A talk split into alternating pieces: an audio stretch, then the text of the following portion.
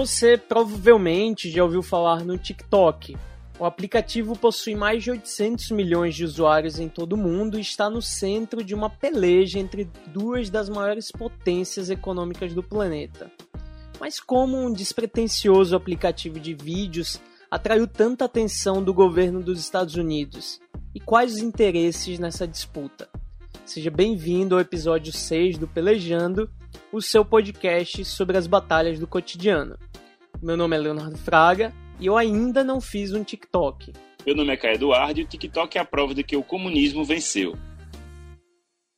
Hoje a gente vai receber um convidado especial para debater sobre o TikTok, a China e os Estados Unidos. A gente vai receber o professor doutor Alexandre Chagas. Mas, calma aí, quem é Alexandre Chagas? Se apresenta para a gente, professor.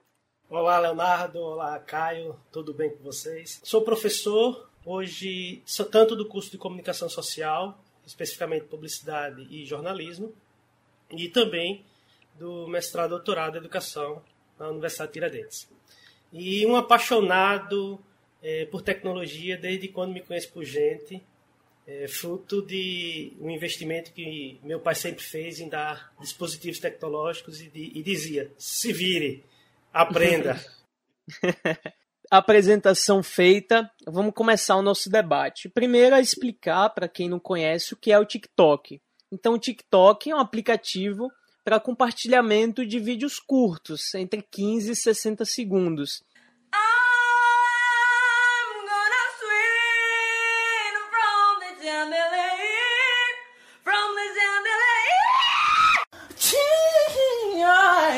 Coronavírus tá amarrado em nome de Jesus.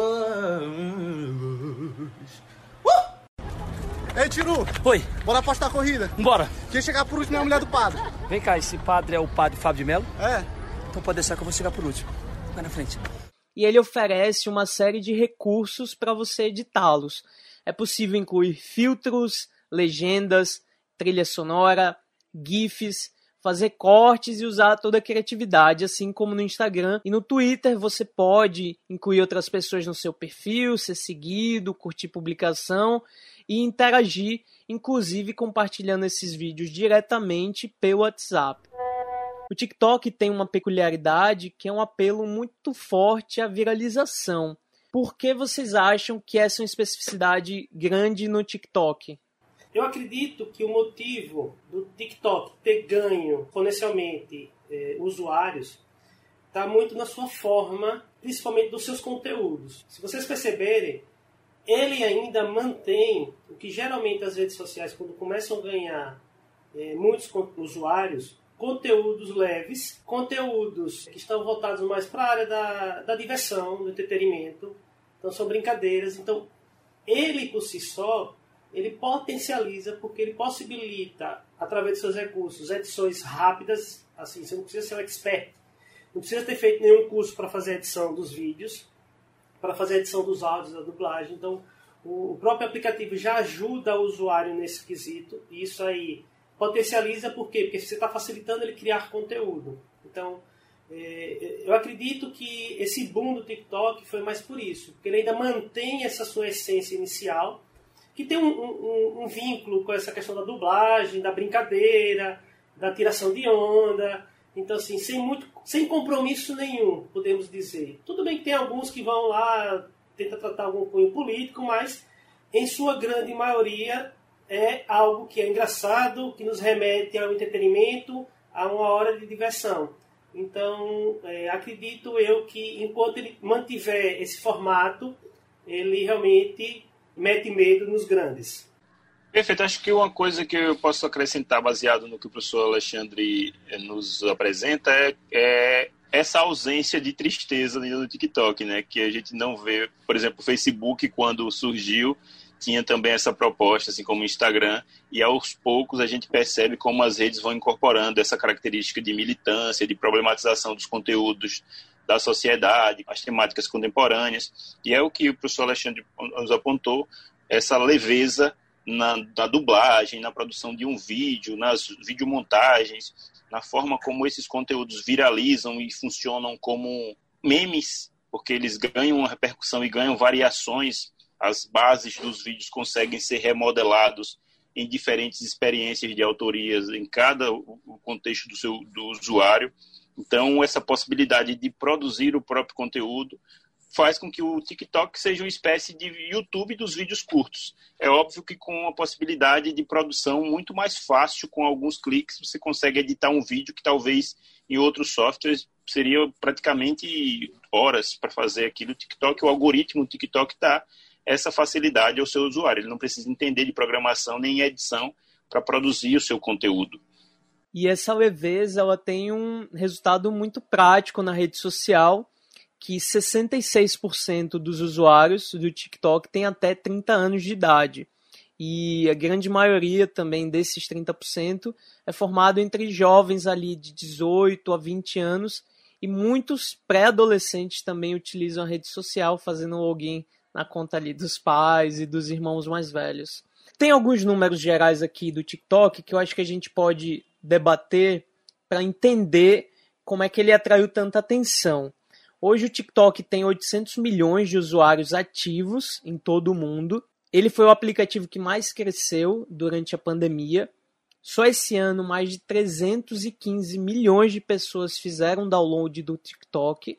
Nesse ano, não, no primeiro semestre, tá? E hoje, o TikTok, a empresa que, que detém o TikTok, que é a ByteDance, ela é considerada o maior unicórnio do mundo, ou seja, aquelas empresas novas que valem, têm um valor de mercado acima de um bilhão. A ByteDance tem um valor de mercado de 140 bilhões de dólares. É, e o TikTok movimenta mensalmente, apenas nos Estados Unidos, 400 milhões de dólares. Então esses números eles são impressionantes e revelam por que o TikTok atrai tanta atenção. Mas aí tem uma questão, que é um aplicativo chinês. Então vamos falar um pouco sobre a origem do TikTok. O TikTok então surge em agosto de 2018, quando a ByteDance adquire o aplicativo de dublagens Musical.ly, em uma operação que custou um bilhão de dólares. É, após essa compra, os dois serviços foram fundidos e o nome TikTok foi mantido, com o objetivo de se tornar o principal aplicativo de vídeos curtos com alcance mundial. Na época da transação, o Musical.ly já tinha 100 milhões de usuários e todos os usuários foram migrados automaticamente para esse novo aplicativo, sem a necessidade de criar uma nova conta. Essa nova versão então foi repaginada, ganhou novos recursos e rapidamente conquistou milhões de usuários na China, Estados Unidos e Brasil. E tem um dado impressionante: desde o início da pandemia, quase 500 mil americanos fazem um download do TikTok por dia. Então é um número assustador, realmente, essa, essa viralização do aplicativo e de usuários nos Estados Unidos e também aqui no Brasil. Dia 6 de agosto, Donald Trump, então, ele começou um movimento político para que o TikTok fosse banido dos Estados Unidos e ele alegou que o TikTok tinha acesso como dados sobre o seu telefone, que tipo de telefone, qual tipo de CPU, dimensões e resolução da sua tela, uso de memória, o espaço que você tem disponível, informação da sua localização em tempo real que é enviada a cada 30 segundos por servidores da ByteDance, né? E ainda informações da sua rede, Wi-Fi, roteador, outros aplicativos que você tem instalado, é, buscas que você fez recentemente. Chagas, é, isso parece ser muito comum em outros aplicativos também, né? Por que essa sanção apenas ao TikTok? Você considera que ela é justa? Sim, é quando você levanta aí, realmente, é, quem assistiu o Dilema das Redes viu que os próprios criadores de recursos, tanto Facebook, tanto Instagram, tanto Twitter e diversas redes sociais, todos eles recolhem muitos dados dos usuários. Por quê? Porque nós viramos o produto. Então, nós somos a moeda de troca para essas empresas. Todos os serviços gratuitos têm que ter um pagamento. Mas eu acho que é, essa sanção do Trump em relação ao TikTok não é só em relação à China propriamente dito. Eu acho que tem muito mais por detrás. Tem muito a ver com a tecnologia que a própria é, BitDance possui, principalmente de inteligência artificial, que dizem, eu não tenho conhecimento profundo, mas dizem que é uma das melhores inteligências artificiais desenvolvidas até o momento. Então, quando o Trump diz que a sanção dele é, a intenção do Trump foi o quê? Não é que não tivesse o TikTok, mas que teria que ser gerenciado por uma empresa americana. Qual é a jogada? Transferência de tecnologia. Qual foi a empresa que está responsável pelo TikTok, não só nos Estados Unidos, mas também no Canadá e mais dois, mais dois locais que eu não me recordo agora? Oracle. A Oracle é o quê? Financiadora de Trump. E qual foi a outra? O Walmart. O Walmart é quem? Financiadora de Trump. E sem contar que a gente está falando do Walmart, aí você diz, o Walmart, tudo bem que a Oracle é tecnologia, tem tudo a ver, mas o Walmart, você imagine, como o Leonardo colocou aí, um faturamento de 400 milhões no TikTok. Veja quantos produtos eu consigo vender para esse público. Época eleitoral. Todo candidato americano tem que achar alguém para guerrear durante as eleições. Seja guerra física, agora é o quê? Guerra tecnológica. Primeiro ele quis fazer com a Huawei, depois agora vem para o TikTok, ou seja, ele quer atrair atenção. Não, então existe o quê? É, troca tecnologia, é hora que eu querendo pegar essa, essa inteligência artificial. Só que aí eu estava é, vendo ontem alguns materiais, claro que aí o, o Caio me atrapalhou, né? eu ia dormir, tive que acordar para estudar um pouco o que estava acontecendo de mais recente. E aí é, eu, eu consegui identificar o quê? Que justamente é, o governo chinês já se antecipou antes do fechamento desse acordo da Oracle com, da Walmart com o TikTok, da não transferência de tecnologia. A Oracle vai ter que reescrever a parte de inteligência artificial do TikTok. Desculpe o termo, pode dar merda. é. Porque é o seguinte, se a Oracle vai ter que reescrever porque o TikTok não vai entregar a tecnologia dele de mão beijada, ou seja, o código-fonte de mão beijada, o que foi que eles disseram? Nós vamos abrir o que é possível ele fazer uma auditoria em relação aos dados que nós coletamos e utilizamos.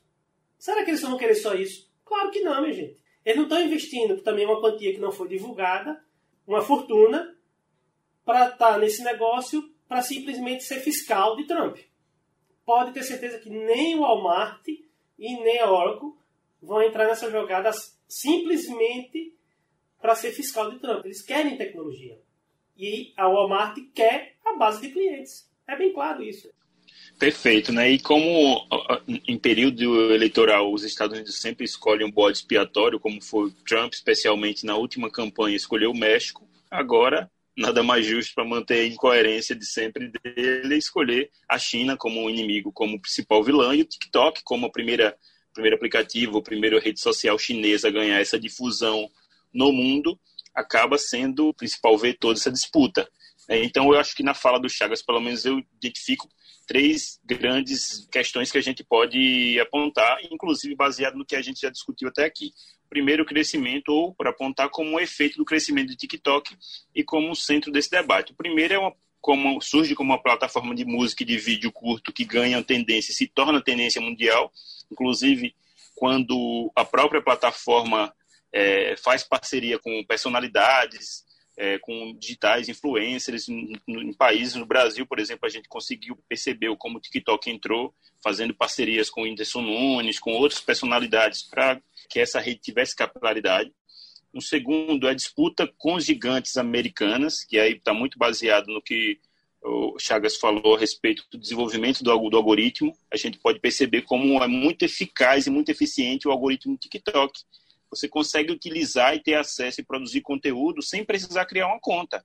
Tem uma aba chamada For You, você vai lá, produz e consegue ter um acesso a um determinado, limitado, mas consegue produzir conteúdo no TikTok. E por último, se torna um personagem central, mesmo que não seja, dessa disputa entre Estados Unidos e China. Né? E aí a gente pode apontar também nisso a forma como o TikTok foi banido na Índia e em outros países se pegarmos em, em, em população, temos China, a Índia como um mercado consumidor muito próximo naquela disputa comercial e territorial com a China, mas ao mesmo tempo com 1 bilhão e 300 mil habitantes, que é um público que não pode ser desconsiderado. É, mas nos Estados Unidos, em especial, a disputa com os gigantes lá do Vale do Silício, que tornam essa disputa ainda mais geopolítica. O, Caio, pegando o gancho aí, é, que eu acabei esquecendo de, de citar né, os outros grandes, e você disse aí do Vale do Silício, então o, vale, o próprio Vale do Silício, entenda-se, o GAFAM, né, os cinco grandes, estão é, é, preocupados porque é o primeiro aplicativo que não foi desenvolvido no Vale do Silício que ganha a casa próxima de um milhão de usuários e de forma rápida. Então, assim, inclusive o próprio Facebook, através do Instagram, cria lá o Reels para poder tentar brigar com o TikTok ou tirar o usuário do TikTok para permanecer lá no, no próprio Instagram. Além disso, você tem essas outras empresas, por exemplo, Microsoft que queria entrar na jogada, só que o TikTok que não aceitou a proposta. O próprio Facebook, e aí quando eu falo Facebook, a gente está falando do Facebook, está falando do Instagram principalmente que também a gente sabe que foram financiadores da campanha do Trump. Então são, são empresas que vão sofrer financeiramente no seu mercado de negócio e que vão sofrer porque é, precisa também defender aquele que eles colocaram lá, que eles conseguiram é, fazer com que estivesse lá no poder. A Casa Branca alegou que os dados eles podem permitir ao Partido Comunista Chinês acesso a informações pessoais e proprietárias dos americanos. E ele, como eu falei, né, aquela questão do rastreamento e o histórico de, de buscas, e que isso poderia prejudicar a segurança nacional do país, especialmente se envolvesse chantagem oficiais. Então, inclusive, há uma ordem lá nos Estados Unidos de que oficiais e membros do exército eles não utilizem o aplicativo nos seus telefones funcionais. Então, vocês mencionaram a questão da GAFAM, né, o Google, Amazon, Microsoft, Apple e Facebook. E um dos maiores lobistas justamente para essa proibição é o Mark Zuckerberg, do Facebook. Ele foi visto em reuniões com Trump ainda em 2019 em que ele já começou a alertar sobre o TikTok e o risco que ele achava que representava, de uma forma muito incoerente, né? A gente pode falar assim. Dados da rede social. Essa semana, o presidente e fundador do Facebook, Mark Zuckerberg, precisou ir até o Congresso americano explicar para deputados e senadores como que aconteceu esse escândalo, como que uma empresa britânica de marketing político conseguiu essas informações de 87 milhões de usuários do Facebook do mundo inteiro. E pouco tempo depois, dois senadores, os quais o Zuckerberg também promoveu reuniões, começaram a falar abertamente sobre o perigo do aplicativo. Então, realmente é uma disputa política, econômica e eleitoral que a gente sabe e a gente recebe aqui no Brasil, especialmente, as notícias apenas de um lado, né? Ou apenas um, uma visão e uma versão dessa história. Então, recentemente, o CEO do TikTok, é, o Kevin Mayer, ele pediu demissão porque ele não queria participar no meio dessa disputa aí geopolítica, ele sentia que, que não era função dele. E aí o TikTok também respondeu a essas sanções impostas pelo governo americano que não levava a sério as acusações feitas, porque fechou parceria com várias empresas de segurança de nível mundial para ter realmente um, uma correção de eventuais defeitos e que tudo isso que eles falavam eles não era articulado junto ao governo chinês. É, então, Chagas, você mencionou a questão da Oracle podendo adquirir o TikTok. Está cada vez mais próximo esse acordo. O prazo que Donald Trump deu de 45 dias para que o uso do aplicativo fosse proibido lá nos Estados Unidos, ele foi estendido pelo juiz até que esse acordo ocorra e está iminente aí nas próximas semanas acho que baseado nesse, nesse debate que nós estamos articulando até agora, a gente pode pensar, especial até para problematizar ainda mais esse episódio, que uma possível sanção ou um, um banimento, cancelamento, uma proibição de uso do TikTok nos Estados Unidos, possivelmente em outros países da América ou da Europa, quem sabe, pode rachar ainda mais a internet, né? E nós passaríamos a ter duas internets globais e não aquela ideia de internet como uma conexão dos espaços, internet única ou web que possibilitaria globalização. Duas nós temos já, né, velho? Exato. Uma da China e uma do mundo. Perfeita, isso, isso iria acentuar, né? Duas nós já temos. É tanto que o TikTok lá é o do IN, né? Não é o... Ele não chama o TikTok lá. Ele, ele permaneceu o nome original. O WhatsApp é o WeChat. É. O buscador Baidu. Né? Eles criaram as suas cópias. Teríamos, de fato, duas internets e agora de forma escancarada e com a legislação permitindo. E chegando na reta final, a gente pode falar das implicações que essa disputa tem aqui no Brasil. O presidente Bolsonaro tem um alinhamento político, ideológico com Donald Trump. Os Estados Unidos vai ter eleições daqui a pouco mais de um mês e caso a vitória de Joe Biden se confirme, é o que projeções apontam, é, do, o Bolsonaro ficaria isolado globalmente e ele tem uma posição muito pró-Estados Unidos e anti-China, né? E aí a gente vai ter no ano que vem a comercialização da nossa rede 5G, que será o maior leilão de radiofrequências da história do país e a maior oferta pública de capacidade para tecnologia móvel de quinta geração do mundo, de acordo com fabricantes de equipamentos e operadoras de telecomunicações. Só para a gente ter uma ideia da dimensão e importância desse leilão, que deve ocorrer entre abril e maio do ano que vem, há uma estimativa feita pela consultoria Omdia, é, em conjunto com a Nokia, que aponta que a quinta geração de rede móveis pode gerar mais de 5 trilhões ao país nos próximos 15 anos. E aí a gente está com a empresa chinesa na disputa, mas Bolsonaro falou até na ONU que preza pela soberania. Nessa linha, o Brasil está aberto para o desenvolvimento de tecnologia de ponta e inovação. A exemplo da indústria 4.0, da inteligência artificial, nanotecnologia e da tecnologia 5G, com quaisquer parceiros que respeitem nossa soberania, prezem pela liberdade e pela proteção de dados. O que, é que vocês acham? O discurso, é, como você colocou, é idêntico ao norte-americano. Então, é uma réplica, na verdade, do discurso norte-americano, das ações norte-americanas.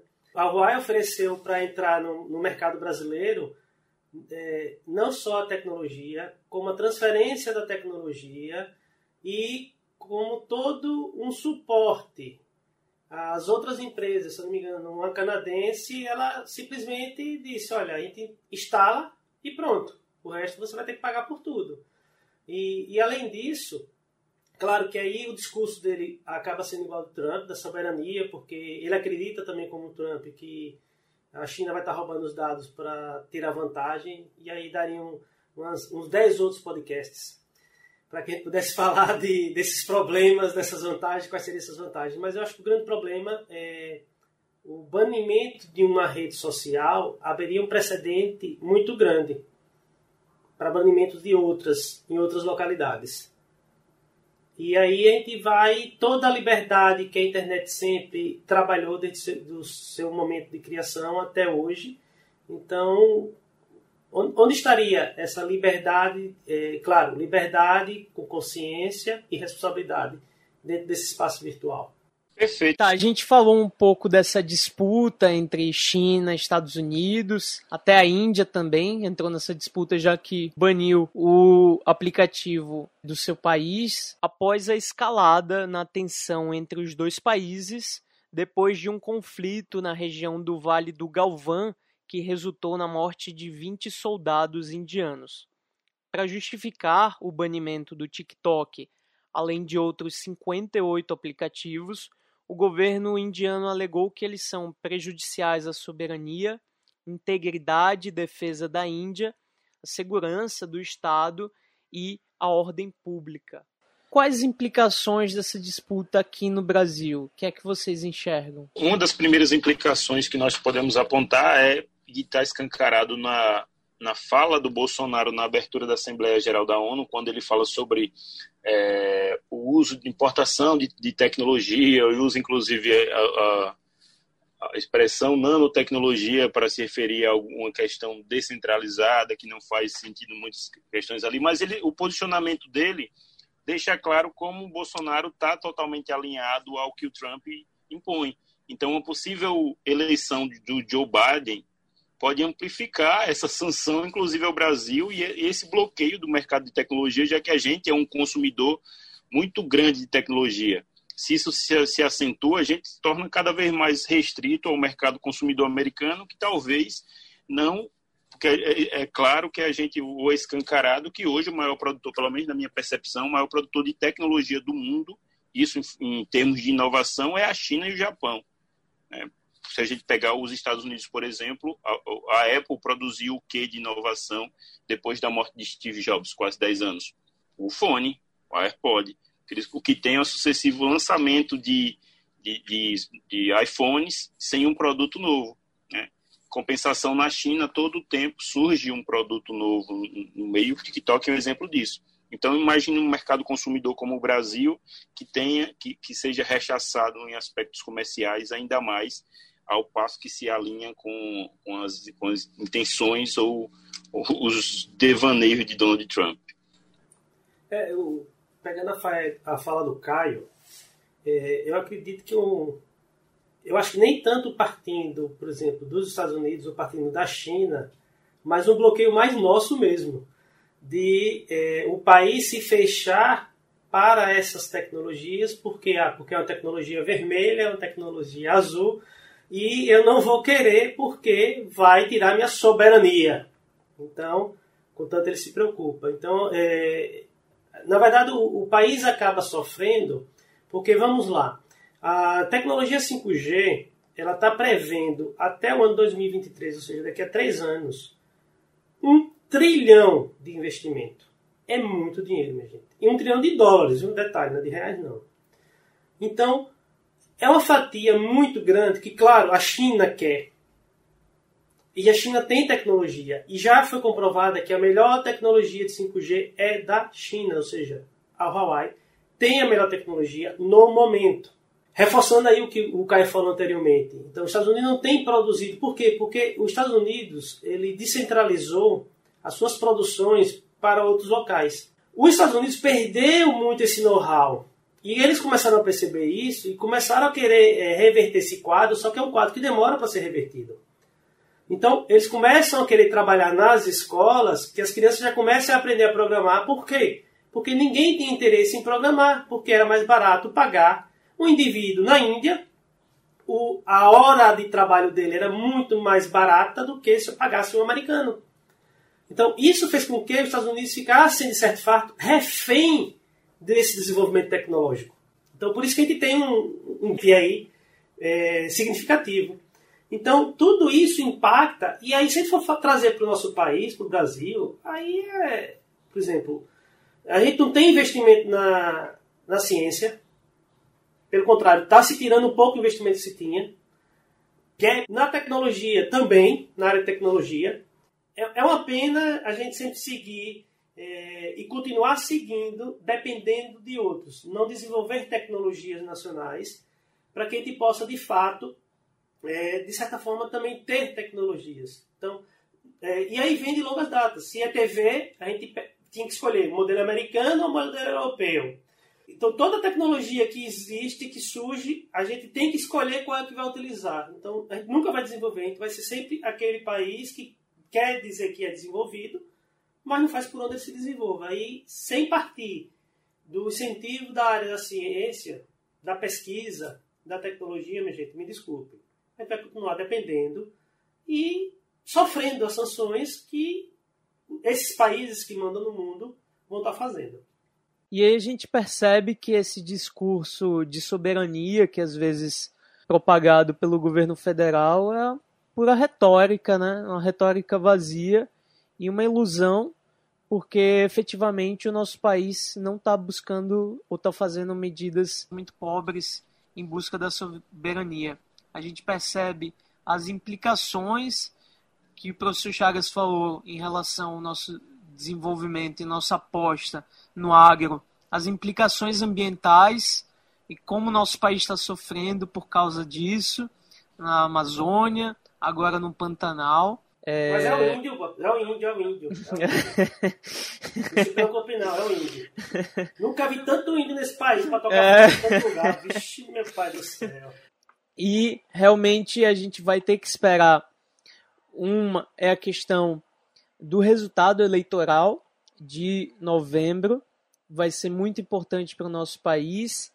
Se Donald Trump perder, o nosso país corre um risco muito grande de ficar isolado globalmente em posições é, da questão econômica, de questões ambientais, e o Brasil realmente caminha para ser um párea internacional nessas questões.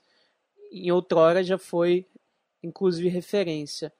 E outra questão é também a, o leilão da rede 5G, que poderia representar um novo passo para o desenvolvimento do nosso país e que por questões políticas pode ser completamente comprometida, né? E a gente sabe tudo que envolve da questão tecnológica e econômica nesse leilão é, que a gente deve fazer ano que vem para a rede 5G. Vamos para as nossas considerações finais, então, Caio. Acho que o que para tornar um pouco mais pedagógico para o nosso ouvinte o debate desse episódio. Não que ele não foi, mas para fazer um, um apanhado resumo, geral. Resumão. É, resumo que a gente pode aprender que o TikTok não é só uma rede de vídeos bobos, né? Embora tenha se tornado pela popularidade, pela leveza com que os, os conteúdos são produzidos de forma cômica, por trás dessa disputa tem questões muito maiores como as que a gente apontou aqui nesse episódio de hoje. É, apesar disso, a gente pode perceber também que um possível sanção ou banimento do TikTok possa gerar também um efeito cultural nos usuários. Nós temos personalidades com mais de 4 milhões de seguidores no TikTok. Como elas se portariam? Para onde elas migrariam? Qual seria o contrassenso disso? Ou qual seria o resultado desse banimento? Então, é importante nosso ouvinte ficar atento aos próximos debates e o que pode acontecer, que pode ser um resultado dessa disputa entre Estados Unidos, China, TikTok ou internet americana, internet chinesa. Veremos nos próximos episódios dessa série aí. Professor, quer fazer uma consideração final?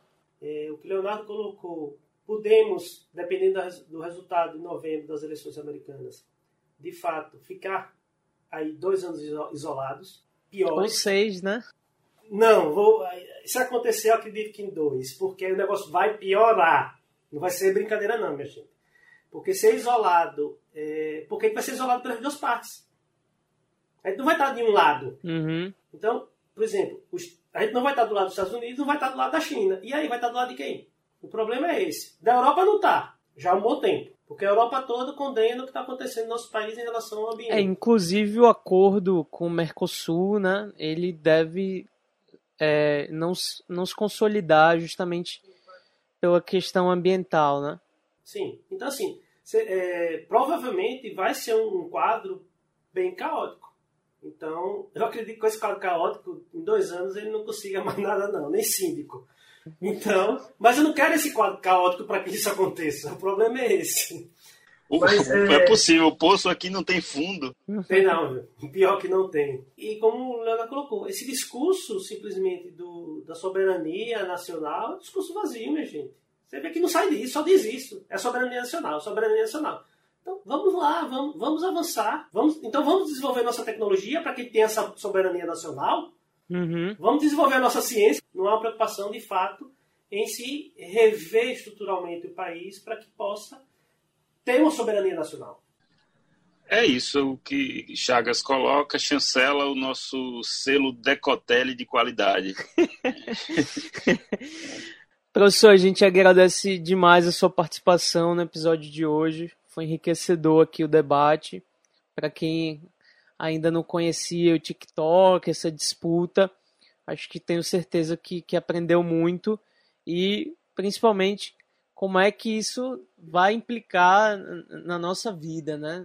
A gente às vezes acha que as coisas estão muito distantes, né? Mas ela tem implicações é, no nosso cotidiano. A gente vai ter dica hoje, Caio? Eu, não... Eu tenho uma dica hoje. Qual é a eu dica? trouxe uma dica que minha dica do, episódio de hoje é queria sugerir que os nossos ouvintes assistissem, que tiver oportunidade, de assistir o documentário Dilema das Redes. O professor Alexandre citou no início do episódio, em alguns sites eles caracterizam, classificam como um docudrama ou documendrama. Eu nunca ouvi esse gênero, mas é um documentário, documentário ou um filme que faz uma análise sobre o papel das mídias sociais, das redes sociais e os danos que elas causam à sociedade, né? Faz uma abordagem sobre o debate é, relacionado ao capitalismo de vigilância, o capitalismo de dados, e como é, esse tipo de mercado e, e tem nos tornado produtos dele ao invés de consumidores. Então, é um documentário que vale muito a pena assistir. Fiquem ligados, está disponível na internet, nas plataformas de streaming. Então, vale muito a pena. Depois nos mandem um comentário a respeito do episódio e ou uma relação com o Dilema das Redes. Pegando essa dica aí do Caio, do Dilema das Redes, o que eu achei interessante é que as pessoas que participam do documentário foram as pessoas que criaram as tecnologias das redes sociais. Ou seja, não é contado por um terceiro, não. É contado por quem fez. Então, é, é, muito legal porque você, de fato, vê credibilidade naquilo. A pessoa que desenvolveu o like do Facebook, o que é que ele acha hoje do like do Facebook? E o que é que estão fazendo com o like do Facebook? Então isso é que é legal. Diferente de, da privacidade hackeada, que é um documentário forte também, bem, bem, bem legal, mas que é contado por terceiros. Então os autores não dizem as mazelas que eles fizeram. E nesse caso não, são pessoas que estiveram lá, que eram é, responsáveis por essa tecnologia. Então é, é muito legal. E quero aproveitar também aqui e agradecer, já meio que me despedindo, não sei se vocês queiram mais da minha presença aqui é, o convite. É, foi um, um bate-papo bem legal, bem interessante, principalmente nesse tempo aí que nós estamos vivendo aí de distanciamento social. Não se engana aí, aí, Trump pegou Covid, viu? Se ligue não. Vai achando, e ele tem muito dinheiro para Covid não chegar perto. Vai, vai achando que você não vai pegar. Então, é, gostei muito do papo aí, de rever essas duas figuras aí que eu tenho um carinho muito especial, tanto o Leonardo como o Caio Eduardo. É, e espero que ser convidado para outros momentos também, viu? Sem dúvidas. Agora eu estou algumas toneladas mais leve, porque gravar com o professor da gente, a responsabilidade não é nem dobrada, é triplicada. É. Então, eu queria agradecer demais a, a Chagas pela disponibilidade, o convite muito informal ontem à Supetão, noite.